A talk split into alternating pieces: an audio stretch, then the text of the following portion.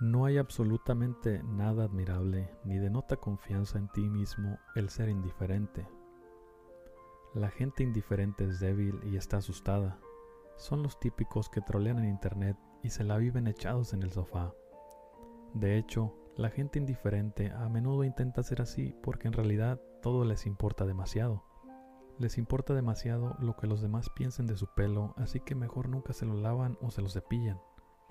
Les importa tanto lo que piensen de sus ideas que mejor se esconden detrás del sarcasmo o de comentarios maliciosos y de falsa superioridad moral. Tienen temor de dejar que los demás se acerquen a ellos, así que se imaginan como seres especiales. Copos de nieve únicos con problemas que nadie jamás podría comprender. A las personas indiferentes les da miedo el mundo y las repercusiones de sus propias decisiones. Por eso no toman ninguna decisión importante, se esconden en un pozo gris y carente de emociones, sienten autocompasión y solo se concentran en ellos mismos perpetuamente. Se distraen de esta desafortunada cosa llamada vida que demanda su tiempo y su energía. Aquí tenemos una verdad escurridiza sobre la vida. No existe eso de que todo te importe un carajo. Algo debe de importarte. Es parte de nuestra naturaleza, el que algo nos mueva y por lo tanto nos importe. La pregunta entonces es, ¿qué debe importarte? ¿Qué decidimos que nos importe ¿Y cómo puede valernos un carajo lo que últimamente no importa? Hace poco mi madre fue víctima de un fraude por un amigo cercano suyo.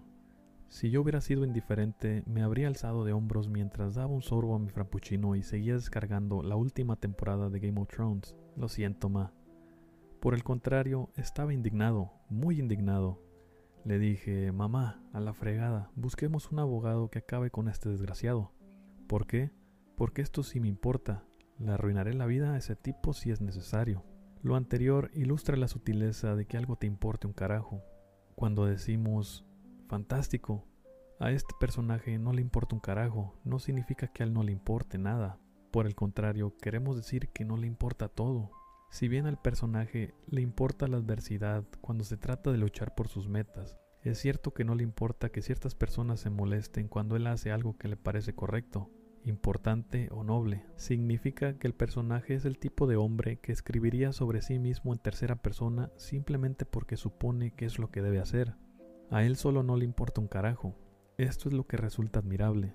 No me refiero a mí. Hablo de superar la adversidad, del valor de ser diferente, un marginado, y todo por defender los propios valores.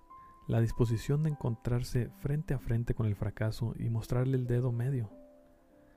Hablo de las personas a las que no les importa un carajo la adversidad, o el fracaso, o hacer el ridículo, o ensuciar la cama a veces. Esa es la gente que sonríe y sigue trabajando por lo que cree. Porque ellos saben que están en lo correcto, saben que es más importante que ellos mismos, más importante que sus propios sentimientos, sus propios orgullos y egos. Ellos no dicen me vale un carajo a todo en la vida, solo a lo que no les importe reservan la importancia para lo que de verdad posee valor, amigos, familia, propósitos y claro, tacos, y una que otra demanda.